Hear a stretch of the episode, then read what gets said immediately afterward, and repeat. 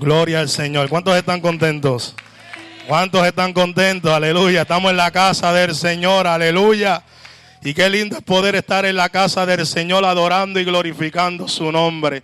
Dios ha sido bueno, Dios ha sido bueno con cada uno de nosotros y hoy podemos decir, Ebenecer, hasta aquí el Señor nos ha traído, aleluya. ¿Qué tal si le das una alabanza ahí sentadito? No te tienes que parar. Cierra tus ojos ahí y adórale y dale gracias por las cosas maravillosas que Él ha hecho, aleluya. Dios ha sido bueno, aleluya, y Él lo que quiere es que tú seas agradecido. Agradecido porque Él te ha bendecido. Él ha bendecido tu casa. Él ha bendecido tu familia. Él te ha guardado de peligros, de accidentes. Él te ha suplido. Él ha sanado enfermedades. Él ha hecho cosas maravillosas. Y si tú has entendido que Dios ha hecho cosas hermosas en agradecimiento, tú le das una alabanza. Aleluya. Tú le dices cuánto le amas. Yo te amo. Aleluya. No por lo que yo soy, sino por lo que tú eres en mí. Aleluya. Porque si Cristo no hubiese llegado a nuestra vida, donde estuviéramos cada uno de nosotros. Aleluya. Pero Él tuvo misericordia de ti y tuvo misericordia de mí. Aleluya. Y hoy podemos gozar de su presencia. Hay mucha gente que hoy está en el infierno deseando estar donde tú y yo estamos. Mucha gente en el infierno deseando una oportunidad para volver al Señor. Aleluya. Y adorar su nombre. Pero no pueden hacerlo porque ya es tarde, pero tú estás aquí. Y si tú estás aquí, dale tu mejor alabanza. Aleluya. Porque Dios habita en medio de la alabanza de su pueblo. Cuando tú lo adoras, la presencia de Dios desciende y te arropa. Puedes sentir los ríos de agua viva fluyendo sobre ti. Puedes sentir los ríos de agua viva acariciando tu vida puedes sentir al Espíritu Santo de Dios. Aleluya.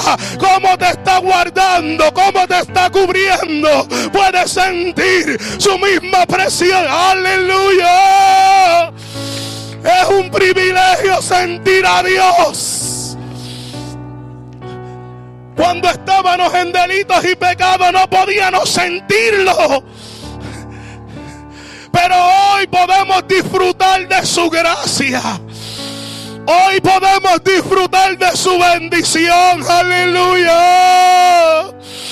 Esto yo no lo cambio por nada. 22 años sirviéndole al Señor y han sido los mejores de mi vida. Aleluya. Gloria al Señor. Ponte sobre tus pies. Vamos a traer una palabra en forma de estudios. Aleluya. Gloria al Señor. ¿Cuántos están disfrutando el ayuno y la oración? Yo la estoy disfrutando. Aleluya. Sí, porque cuando el pastor convocó hay que ser obediente. Aleluya. Porque eso nos beneficia a cada uno de nosotros. Aleluya. Hay bendición, hay bendición. De verdad que sí. Gloria al Señor. Libro de Daniel. Gloria a Jesús. Capítulo 5, versículo 10. Agradecemos primeramente a Dios, luego a mis pastores por esta oportunidad y por este privilegio de poder traer la palabra del Señor. Cuánto lo anhelaba.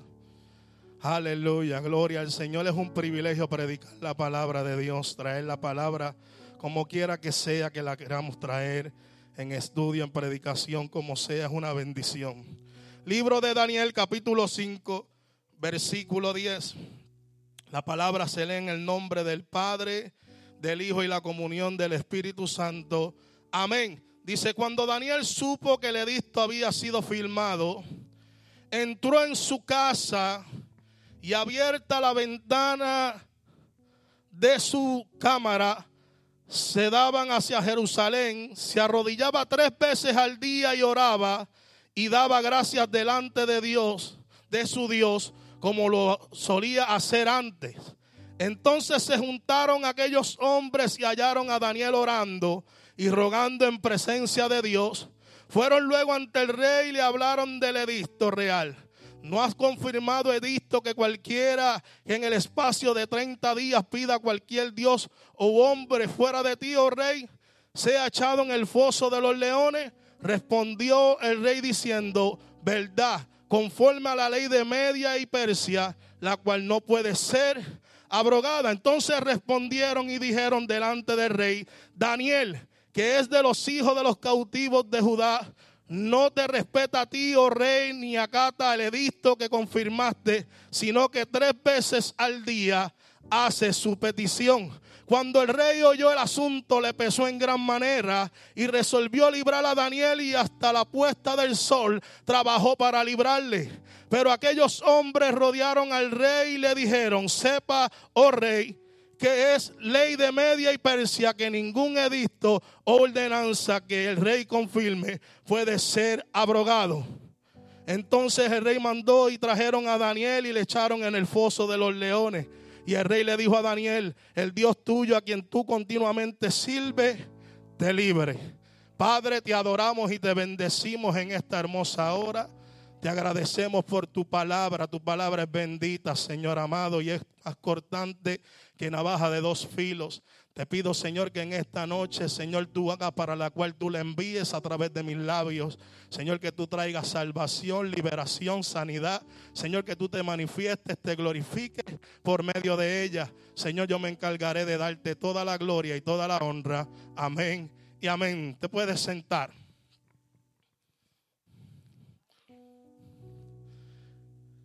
Es interesante que el presidente de los Estados Unidos lo hace. El primer ministro de Israel lo hace. El presidente del pueblo palestino lo hace y la reina de Inglaterra lo hace. Los judíos lo hacen, los musulmanes lo hacen, los hindúes lo hacen, los budistas lo hacen, los paganos lo hacen, los impíos lo hacen, los cristianos lo hacemos, todos lo hacemos porque están seguros de que funciona y muy pocos creen que es necesario, ¿qué es? Orar. La oración puede ser designada como el primer producto global de la religión.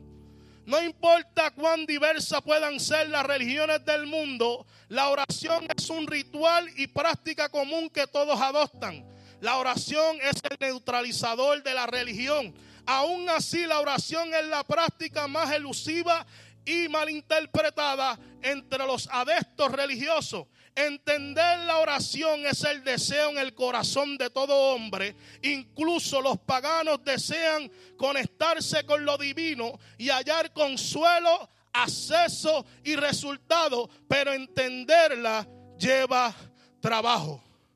En una ocasión, un joven llamado Tomás asistió a una iglesia. Cuando se encontraba en esta iglesia adorando al Señor, él estaba tan contento que decidió entregarle su corazón al Señor porque él nunca había conocido a Jesús. Pero ¿qué sucede? Este joven, después que se disfrutó el servicio, al día siguiente, lunes, era el culto de oración. Cuando él llega a este servicio, se impresiona porque se da de cuenta que muchas sillas estaban vacías. Y él andaba con una joven que se llamaba Cory, que asistía a esa iglesia. Y él estaba sorprendido y dijo, ¿acaso los cristianos no oran? Porque ayer esto estaba con miles de gente adorando y glorificando a Dios. Pero ¿por qué los cristianos no asisten al culto de oración? Y ella le dio una respuesta. En realidad ya no sabía qué contestarle a este joven. Pero ella dijo, lo que pasa es que a lo mejor muchos han tenido situaciones negativas relacionadas a la oración y se han sentido fracasados. Y por esta razón a lo mejor ellos no quieren venir para no volver a fracasar. Si hay una de las cosas que nosotros como creyentes vivimos y se nos fue delegado es orar. Jesús mismo nos dio el ejemplo de que nosotros tenemos que orar. Nosotros tenemos que buscar a Dios. Pero no muchas personas les gusta orar. Porque lo que sucede es que cuando tú no has tenido experiencias con Dios, ni has tenido resultados por medio de la oración, pensamos que es en vano poder orar. Y como no hemos recibido muchas veces lo que le hemos pedido, nos frustramos. Y es ahí donde el enemigo se aprovecha para que nosotros no oremos, para que nosotros no hablemos con Dios. En el principio, la Biblia establece que Adán y Eva tenían comunicación con Dios, más Adán. Adán hablaba con Dios, pero la relación del hombre, todos conocemos la historia, que la relación del hombre por causa del pecado se cortó.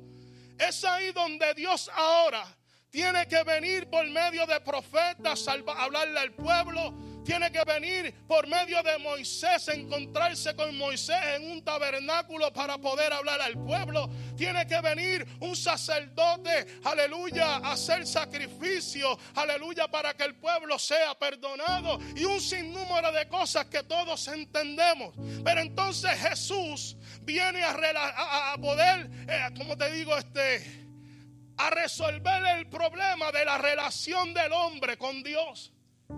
Es ahí donde Jesús llega para que el hombre pueda tener esa comunión porque esa comunión se había cortado por causa del pecado. Todos sabemos que Jesús murió en la cruz del Calvario y que nuestros pecados fueron perdonados. Una vez nuestros pecados son perdonados cuando aceptamos a Cristo, tenemos la confianza de podernos dirigir delante de Él, aleluya, en oración. ¿Qué es la oración? La oración es un medio para la comunicación entre nosotros y Dios.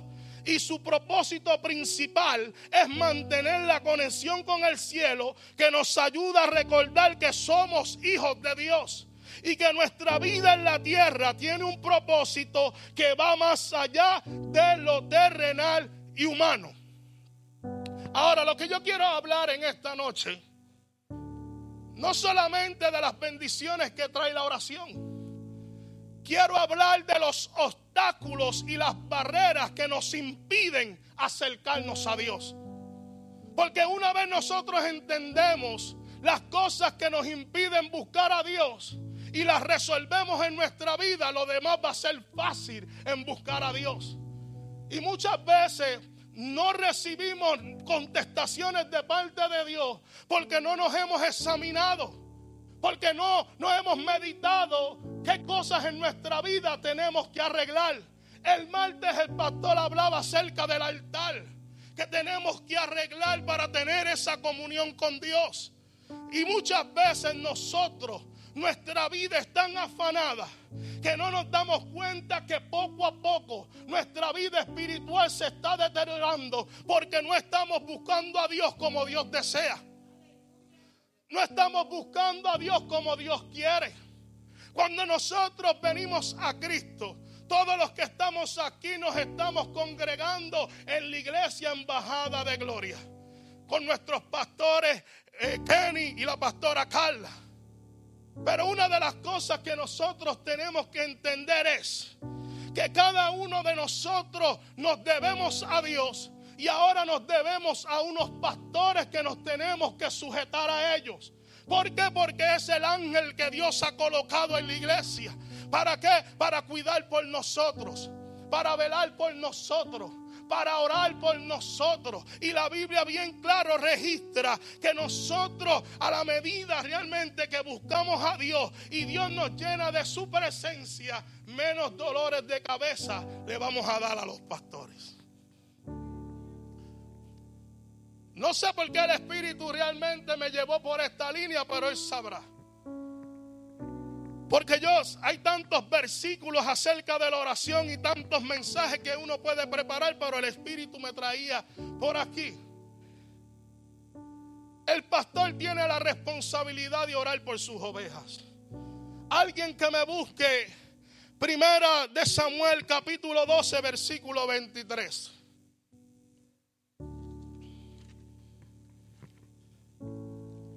El libro de Hebreos capítulo 13, versículo 17 dice, obedeced a vuestros pastores y sujetaos a ellos, porque ellos velan por vuestras almas como quienes han de dar cuenta.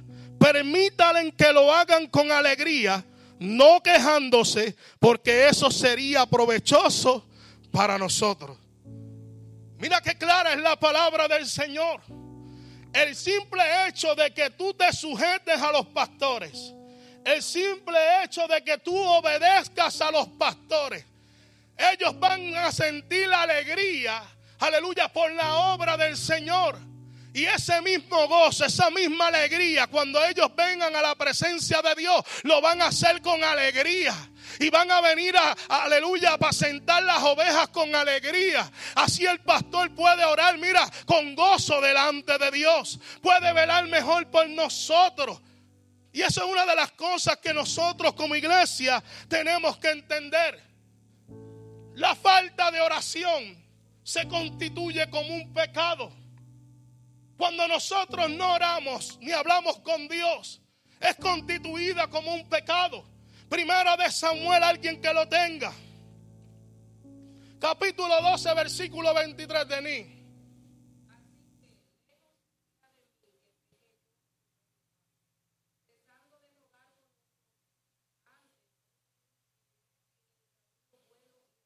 Amén, gloria al Señor. Samuel entendía esto. Samuel entendía que él estaba puesto realmente para ser como el profeta que hablaba, aleluya, al pueblo de Israel. Aquí establece que el pueblo de Israel estaba pidiendo un rey. El pueblo de Israel quería un rey, pero el pueblo estaba haciendo las cosas delante de Dios mar. Entonces el profeta bien claro dice, Dios me libre, esté lejos yo de no rogar por ustedes, ¿sabe? Para poder llevarlos por buen camino, ¿sabe? De pecar yo contra Dios, ¿sabe? La falta de oración, no podemos tener falta de oración. El, el pastor tiene un compromiso muy grande. Pero nosotros también como iglesia tenemos el compromiso de orar por los pastores, de orar por los líderes, de orar por ellos para que el Señor los fortalezca de una manera especial. Por eso es que la Biblia nos habla que cuando Jesucristo fue al Getsemaní, fue con los discípulos a orar. Pero se encontró con la situación que los ojos de los discípulos estaban cansados, estaban agotados. Y Jesús bien claro le estableció y los llevó allí para que ellos oraran con Él. Y para que oraran por Él. Porque Jesús se encontraba en una situación difícil. Tú y yo no sabemos a veces por lo que los pastores están atravesando. Tú y yo no sabemos a veces lo que los pastores y los líderes callan. Y no quieren ni tan siquiera muchas veces hablarlo porque ellos dependen completamente de Dios y ellos no quieren preocupar a la iglesia. Pero nosotros, nuestro deber es orar por ellos es presentarlos cada día delante del Señor. Es algo que no tenemos que hacer bien de nosotros. Porque si el líder de la iglesia está bien, está fortalecido, la iglesia va a caminar como debe de ser. Si ustedes dedican a orar siempre por los pastores y los líderes, la iglesia va a caminar bien. Cuando tú no, no asumes esa responsabilidad, y ese compromiso de que Dios los colocó para velar por nosotros, no nos importa ni tan siquiera orar. Y a veces existe ese egoísmo en nuestra vida de que toda oración que hacemos la hacemos para nosotros, para beneficio de nosotros.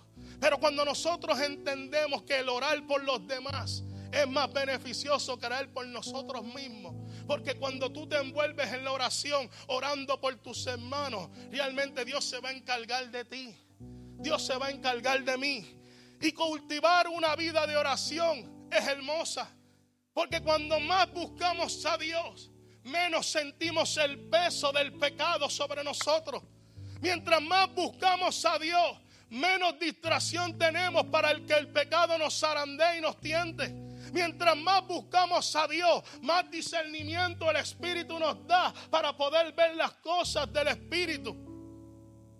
Ese es el hombre y la mujer que busca a Dios. Pero vuelvo y repito, la frustración para muchos de nosotros es que cuando oramos y llevamos tres meses, cuatro meses, cinco meses, un año, dos años, cinco años con una petición delante de Dios. Y como no hemos recibido respuesta, no nos atrevemos nuevamente a volver a pedirle a Dios porque pensamos que Dios ya se olvidó de esa oración. Lo que sucede es que tú puedes decir y yo puedo decir, yo tengo toda la fe del mundo para que Dios obre en mi situación. Podemos tener la fe más grande del mundo y orar a Dios para que Dios obre. Pero a veces nos olvidamos que Dios establece una voluntad en medio de lo que tú puedas orar. Recuerdo yo una anciana de la iglesia donde yo asistía. Su hija cayó postrada con cáncer en la cama. Una mujer de oración, una mujer de fe una mujer de testimonio, una mujer que creía, aleluya, por fe que si le decía a las montañas que se movieran, se iban a mover. Pero cuando se encontró en esta situación, por más que oró, se dio de cuenta que la voluntad de Dios no era sanarla. La voluntad de Dios era salvarla. Y eso es lo que sucede. Que a veces nosotros le pedimos a Dios con toda la fe. Pero nos olvidamos que hay una voluntad de Dios en medio de lo que nosotros podamos pedir. Y si nosotros podemos entender eso, Susi, nosotros realmente vamos a orar confiadamente de que lo mejor que Dios tenga para nosotros es lo que va a suceder. Porque pensamientos de bien y no de mal son los que Dios tiene para con nosotros. Lo dice la palabra. Si los pensamientos que Dios tiene de bien para nosotros, ¿por qué preocuparnos? ¿Por qué molestarnos cuando Dios no contesta una petición? Si Dios sabe lo que nos conviene. Muchas veces lo hablamos, muchas veces lo predicamos. No, yo confío en Dios. Yo sé que Él va a hacer. Pero cuando pasan los días, pasan los meses y no vemos una respuesta, nos desilusionamos. Ya no queremos orar. Ahora, ¿qué dice la palabra del Señor? Primera de Tesanolicenses capítulo 5 versículo 12 al 28, pero el versículo 17 dice, orad sin cesar. Hay un mandato de que Dios nos manda que tenemos que orar en todo tiempo. No nos dice algunas veces, chino. No nos dice cuando pueda. Nos dice que tenemos que orar sin cesar. ¿Por qué? Porque nuestra vida tiene que ser un completo de, dependencia de Dios en todo tiempo. Yo no sé ustedes, pero en mi vida desde que yo me levanto, que oro, yo estoy todo el día hablando con Dios. Todo el día yo estoy hablando con Dios. Todo el día estoy hablando hasta que me acuesto. Aún acostado estoy pensando en su venida. Aún durmiendo estoy pensando ahí acostado. Mientras estoy acostado pensando, Señor, si yo muero hoy, yo quiero irme contigo. Sí, porque es el temor que hay en el corazón, porque yo quiero ser salvo. Si yo muero, yo me quiero ir con Jesús. Hay un refrán que dice, tanto nadar para morir en la orilla. En la orilla. Yo no quiero eso para mi vida estar 22 años y tener que realmente fallarle a Dios y acostarme porque le falla a Dios sin orar, sin arrepentirme. Y morir y aparecer en otro lugar que no sea el cielo no es lo que yo quiero.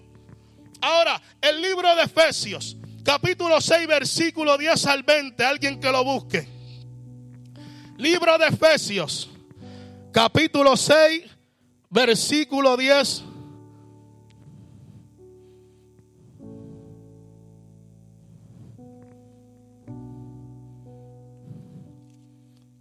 Libro de Efesios. El que lo tenga lo puede leer en esta hora. Amén.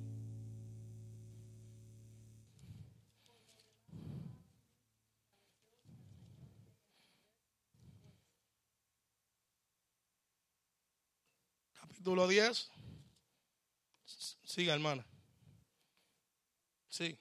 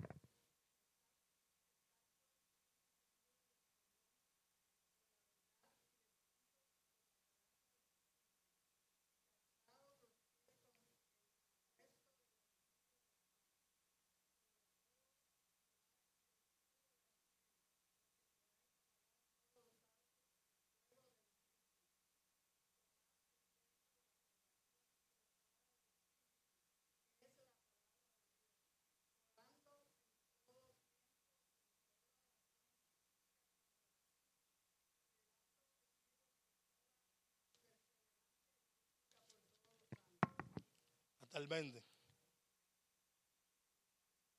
Amén.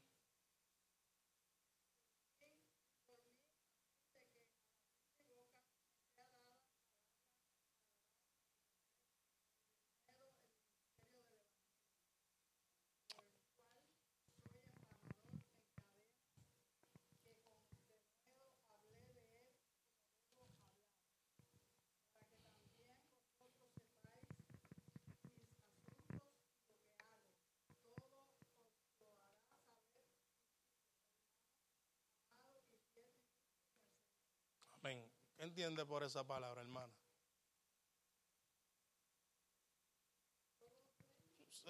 Resumiendo, pero más por el capítulo, el versículo 18.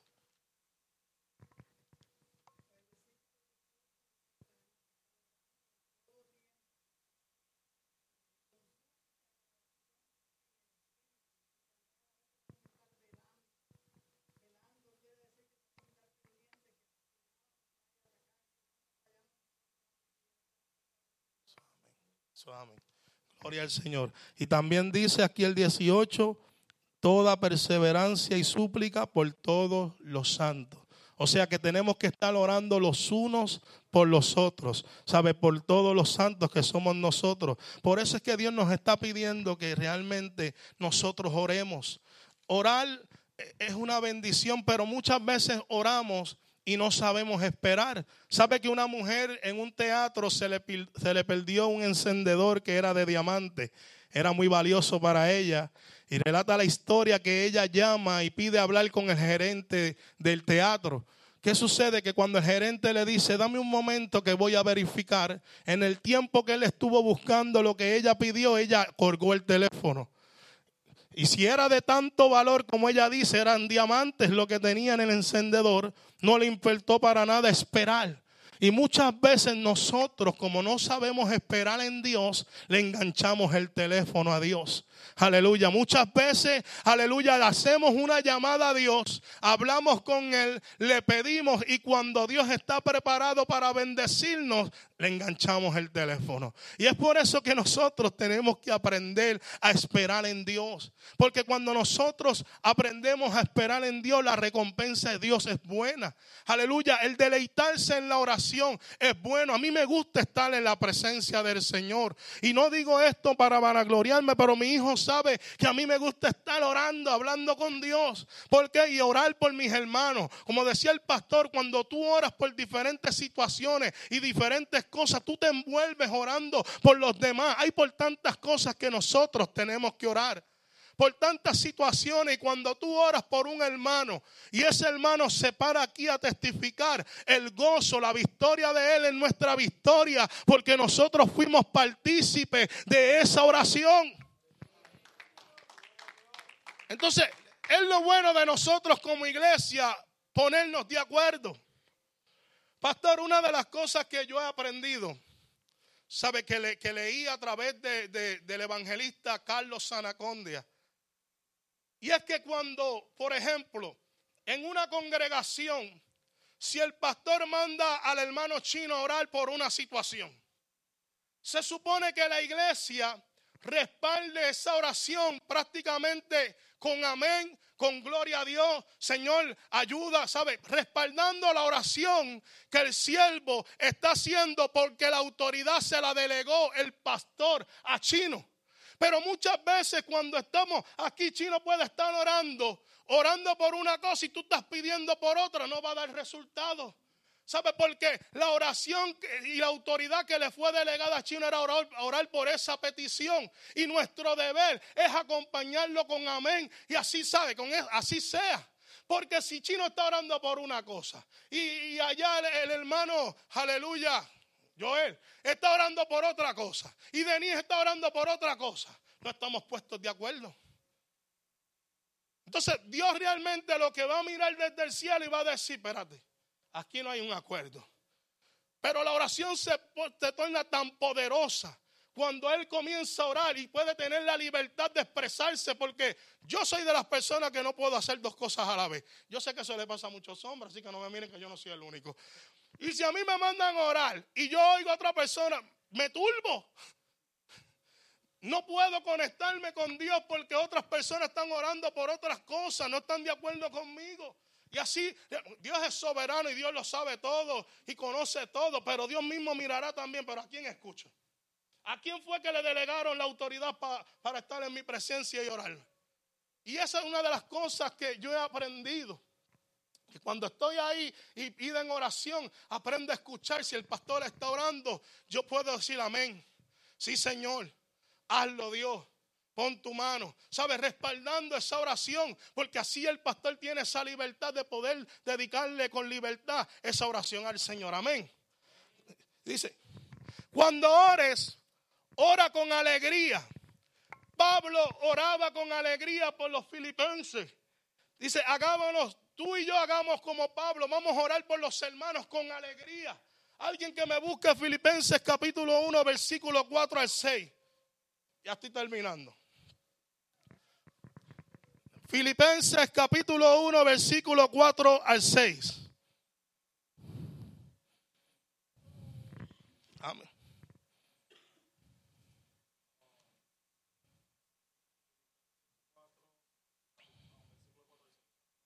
Filipenses capítulo 1, versículo 4 y 6.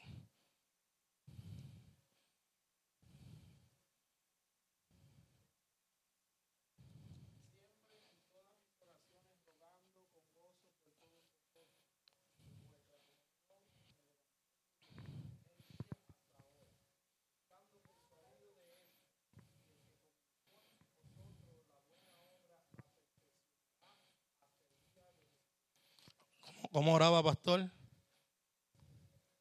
¿Con, qué? Con gozo. Oraba siempre y con gozo. ¿Quién de nosotros ora molesto? Imagínate si Pablo hubiese orado molesto. ¿Recibiría el Señor esa oración?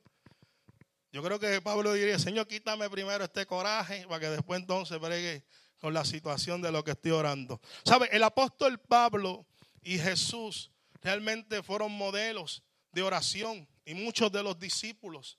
Yo toqué el versículo, el capítulo de Daniel, porque todos conocemos la historia de Daniel y todos sabemos que Daniel oraba tres veces al día. ¿Sabe? Era un, un joven de oración, un joven que había aprendido a conocer a Dios por medio de la oración y él sabía que la oración daba resultados. Un hombre dijo que Daniel entendió una cosa, que él prefería morir orando que vivir sin hacerlo. Y esto es interesante y es la verdad. Daniel prefería morir orando que vivir sin hacerlo.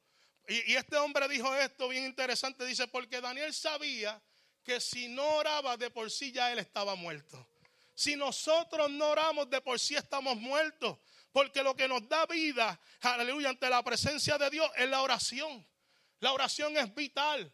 Por eso es que cuando nosotros nos rendimos delante de la presencia de Dios, suceden, aleluya, atmósferas tremendas. Cuando nosotros estamos en nuestra habitación, como el pastor hablaba, sabe que cerramos la puerta y estamos ahí en intimidad con Dios cuando suceden cosas maravillosas.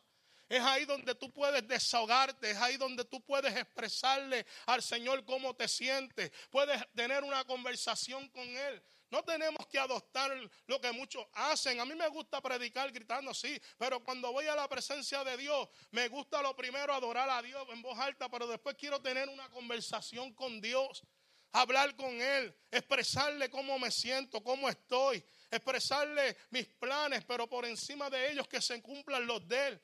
¿Sabe? Hablar tantas cosas con Dios se vuelve interesante la conversación. Solamente es imaginar lo que lo estamos viendo. Solamente es imaginar que Él está ahí. Y cuando nosotros nos imaginamos eso, vamos a tener una experiencia maravillosa. Yarel cuando se convirtió tuvo una experiencia en su cuarto y yo me gozaba.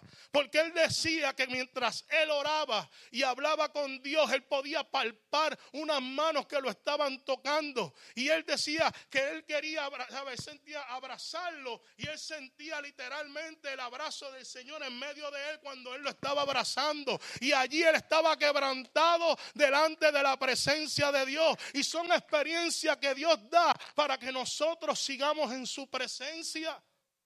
Y yo me gozaba, porque yo también he parpado al Señor. No sé cuántos los han palpado. No es que lo he visto, pero he palpado su presencia. ¿Sabe? He palpado, he sentido cuando Él está ahí. ¿Sabe? Viendo que me está observando mientras estoy orando. Viendo cuando el Espíritu de Dios viene con los ríos de agua viva por todo mi ser. Mira, un día yo estaba aquí orando en uno de los cultos de los servicios domingos. Y mientras estaba ahí orando y estaba alabando al Señor, yo se lo testifiqué al pastor. Estaba ahí orando y de momento siento que alguien corre por el frente de mí. Y cuando siento que alguien corre, siento una brisa que me choca. Y sentí los ríos de agua viva por todo mi ser y yo sabía que era el Espíritu Santo. Cuando yo miré a la iglesia, veía a la iglesia bien hermosa. Veía a los hermanos bien hermosos, porque eso lo hace el Espíritu de Dios, porque la iglesia estaba adorando. Nosotros no nos podemos quedar callados, hermano. Cuando hay una atmósfera como la de hoy, intercede, ora por tu familia, ora por tus amigos, envuélvete en la presencia de Dios, porque la presencia de Dios está ahí. ¿Sabes? Y tú no sabes si en esa envoltura el Señor hace el milagro que tanto le estás pidiendo. Entonces, todo el mundo se goza en la presencia, se goza en lo que Dios está haciendo. Y muchas veces decimos, salí igual, no sentí nada, porque no te envolviste en la nube de Dios. Porque no lo provocaste. Yo, me, yo cierro los ojos. Eso no es porque esté en esta iglesia. En la iglesia donde yo estaba era igual. Y Yaré lo sabe. Yo cierro mis ojos y yo adoro a Dios porque para eso fue lo que vine, adorar a Dios. No me importa el que me mire, si me dice este muchachito está loco, este, que mucho grita, no me importa eso. ¿Por qué? Porque en la calle, cuando estaba fuera de Cristo, en las discotecas, hacía locura. Me emborrachaba y hacía el ridículo. Y la gente me miraba. ¿Cuánto más en Dios no voy a hacer ahí adorarlo con toda mi fuerza? Porque muchas de las veces la gente no sabe de dónde Dios sacó, aleluya, nuestra vida. Y cuando yo adoro a Dios con fuerza, lo adoro por las cosas que Él ha hecho en mí y lo que está haciendo en mi casa. Si yo adoro a Dios con fuerza ahí, es porque estoy agradecido de que yo estaba viendo a mi hijo perdido en la calle y Dios lo rescató y lo trajo a sus pies. Es por eso que cada vez que yo estoy ahí adorando, que Dios está haciendo en mi familia agradecido y me quebranto cuando siento la presencia de Dios. La presencia de Dios Nadie se puede contener. Y cuando estamos agradecidos de verdad lo adoramos con el corazón. Yo no soy perfecto, pero lo adoro porque lo amo. Lo adoro porque ha sido bueno conmigo. Y las cosas que he visto en mi vida es porque he hablado con Él. Y en su amor y en su misericordia lo he entregado a mi vida. Mira hermano, no hay cosa más fuerte y más dura que tú ver a tus hijos que adoraban al Señor. Y tengo mucho aquí para contar, pero aquí voy a cerrar. No hay cosa más fuerte que tú tener una familia contigo que está adorando. Ver a tus hijos que le cantan. Ver a tus hijos que adoran al Señor. Y luego por alguna situación que ocurrió, tus hijos se apartan. Duro es tu verte en una silla adorando ahí solo. Y mirar para el lado y decir, ¿dónde está mi familia? Mi mayor motivo en la oración eran ellos. Porque una de las cosas que yo entendí es que mi esposa no le parió hijos al diablo para que adoraran al diablo. Mi esposa le parió hijos a Dios para que ellos adoraran su nombre. Y cuando yo venía a la presencia de Dios, yo le reclamaba a Dios esas cosas. Y si algo sucedió, yo me recuerdo en una de las noches, yo tuve un sueño donde mi hijo recibía un disparo en la cabeza. Y fue interesante porque mientras yo tuve ese sueño, el cuarto se me llenó de hormigas negras. Y yo busqué información espiritual acerca de las hormigas. Era algo raro. Algo que yo no esperaba. Hormigas negras en mi cuarto. Muchas hormigas negras. Y tenía que ver con brujería. Y yo pude sentir literalmente que realmente había brujería en medio de esto. Y yo le dije a mi esposa, esto no es normal. Hay que orar. Hay que orar porque tuve este sueño con Yarel y yo sabía que Yarel no estaba en buenos pasos. Yo tengo que apretar la oración. Yo no esperé al otro día. Yo me fui de rodillas ahí mismo a clamar y a orar por mi hijo para que Dios lo cuidara, para que Dios lo guardara, para que Dios tratara con él. Día y noche lágrimas derramadas por mis hijos. Son cosas que la gente no ve.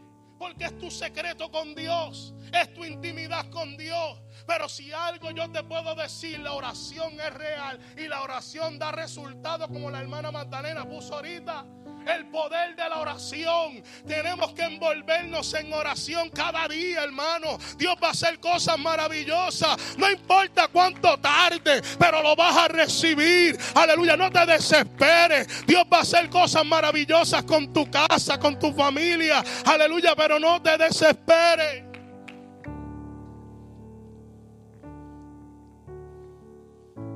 Muchos puntos aquí para tocar acerca de, de los obstáculos de la oración.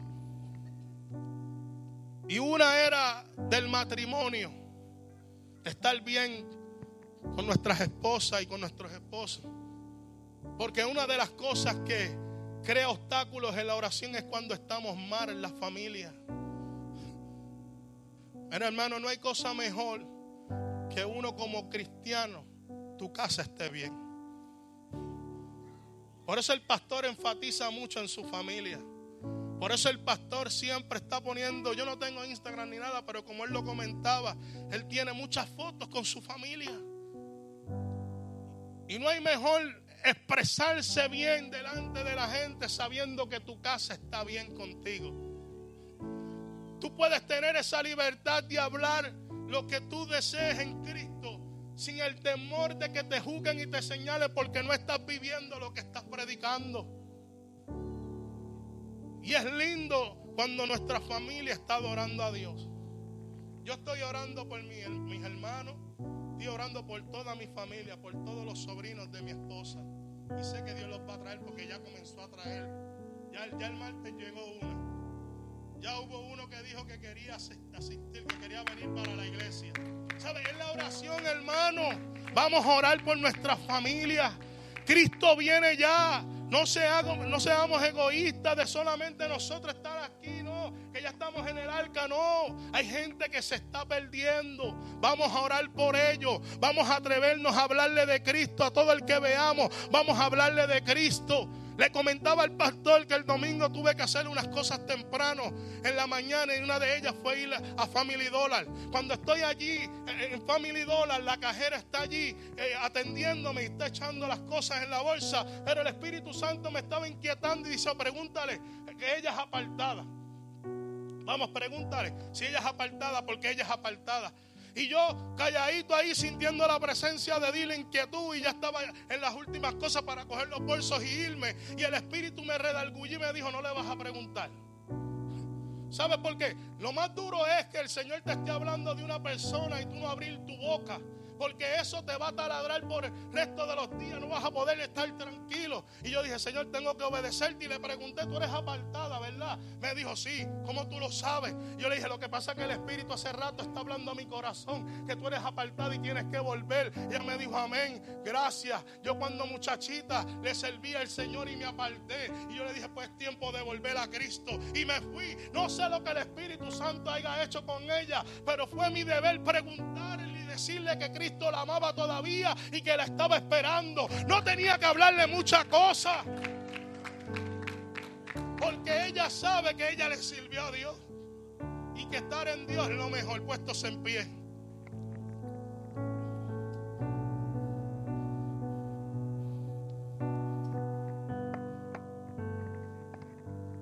A veces uno busca preparar tantas cosas en los mensajes y Dios quiere traer otras cosas. Hermano, la oración da resultado. No desmayes, no desmayes. La Biblia nos manda en el libro de Lucas capítulo 18 a no desmayar en la oración. Que seamos como la viuda con el juez. Que le pidamos todo el tiempo al Señor ahí sin desmayar hasta que los tengamos, hasta que lo alcancemos. Aleluya, hasta que provoquemos la presencia de Dios en nuestra vida. Ya Dios habló para esta, casa. Ya la palabra está. Se va a cumplir la palabra a su tiempo. Pero tú y yo, perdón, tenemos que orar. Tenemos que seguir orando por las almas. Si tú no puedes llegar a evangelizar, ora. Ora para que Dios siga usando a otras personas, para que sigan trayendo vida para la extensión de su reino. Cuando tú comiences a provocar en oración y comiences a ver resultados, tú te vas a gozar y te vas a maravillar de lo que Dios va a hacer y seguirá haciendo. Yo pudiera amanecerme aquí un mes completo hablando de tantas cosas por medio de la oración que Dios ha hecho. Pero en el transcurso que el Señor me vaya dando la oportunidad de predicar, podré testificar de muchas cosas que nos vamos a gozar de lo que Dios ha hecho, porque cada uno de nosotros tiene un testimonio que contar, pero no podemos vivir de glorias pasadas. Yo quiero ver lo nuevo de Dios ahora para esta casa. Es como decía el pastor, esta es mi casa, aquí yo estoy, aquí que yo quiero ver cosas nuevas en Dios. ¿Sabe? Dios hizo cosas en el no, pero yo quiero ver cosas nuevas y las vamos a ver en el nombre de Jesús, el pastor con nosotros.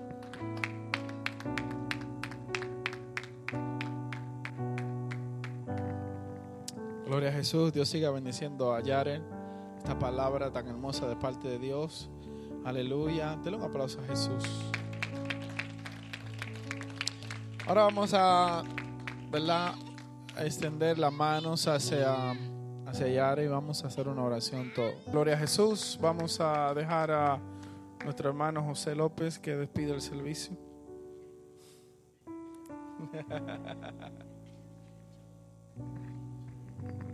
Gloria a Cristo Jesús. Dios les bendiga a todos. Padre Santo, venimos ante tu presencia porque ya estamos aquí gozándonos, Señor Santo, y regocijándonos con sumo gozo, Señor Santo, de las cosas que tú haces, Señor. Regocijándonos, Señor Santo, y ayunando unánimemente, Señor, porque sabemos que solamente unido contigo, Señor, podremos lograr, Señor Santísimo, cumplir el propósito que tú tienes.